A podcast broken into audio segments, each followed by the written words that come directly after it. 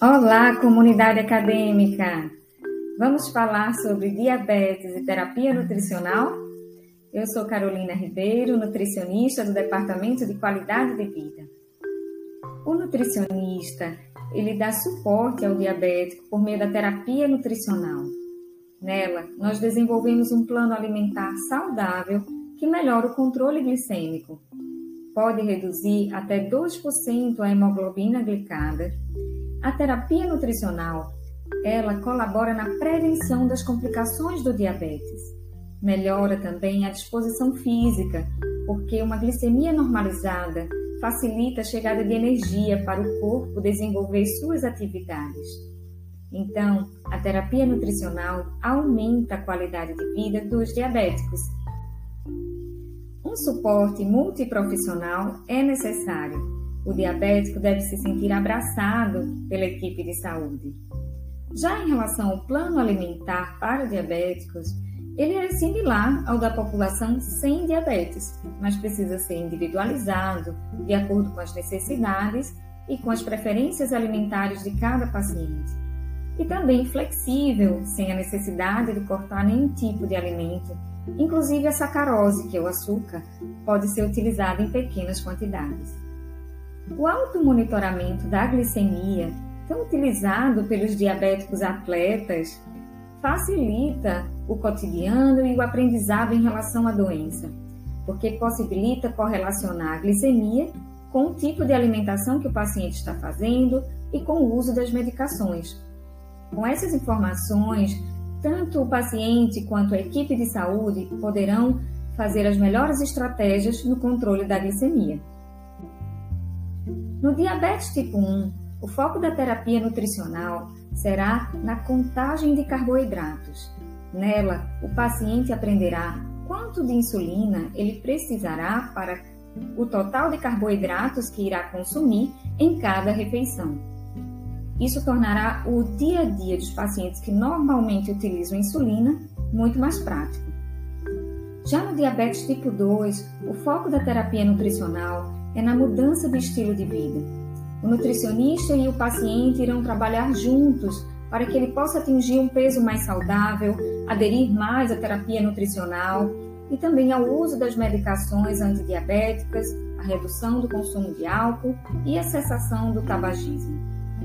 No diabetes gestacional, o foco da terapia nutricional será no controle do ganho de peso da gestante e no desenvolvimento fetal adequado, com a prevenção da hiper e da hipoglicemia, que são situações de risco para a mãe e o bebê.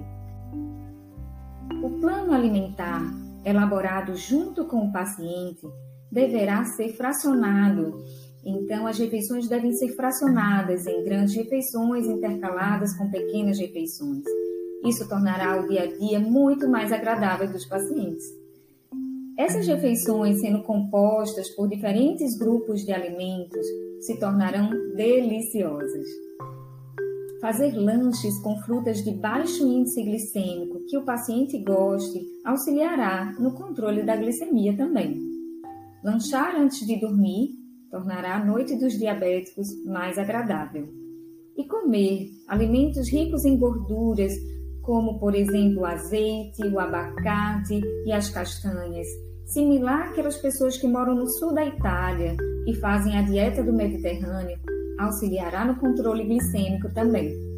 E comer alimentos ricos em fibras, como a deliciosa aveia, auxiliará na prevenção do risco cardiovascular. Os pacientes diabéticos que sabem lidar com problemas, como a hipo e a hiperglicemia, têm maior controle sobre sua glicemia. A hipoglicemia, ela se caracteriza por uma glicemia de jejum menor que 100 e tem como sinais e sintomas predominantes a palidez, o tremor, o suor frio e a irritabilidade. O tratamento consiste no consumo de um alimento com 15 gramas de carboidratos. Pode ser uma banana ou uma maçã, ou 150 ml de suco de laranja, ou ainda uma colher de sopa de açúcar diluída em água.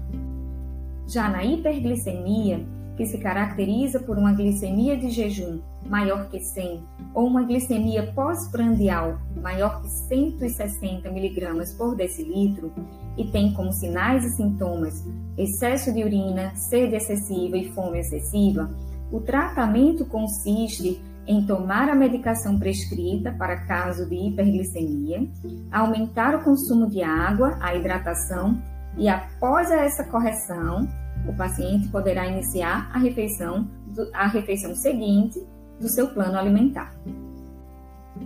Vamos concluir comentando os sete comportamentos que são esperados dos diabéticos? São eles: comer saudavelmente, praticar atividade física, vigiar as taxas de glicemia, tomar os medicamentos, adaptar-se saudavelmente a essa condição de saúde, saber resolver problemas e reduzir riscos, como por exemplo o consumo excessivo de álcool e o tabagismo. O que você pode fazer hoje para melhorar sua alimentação? Obrigada!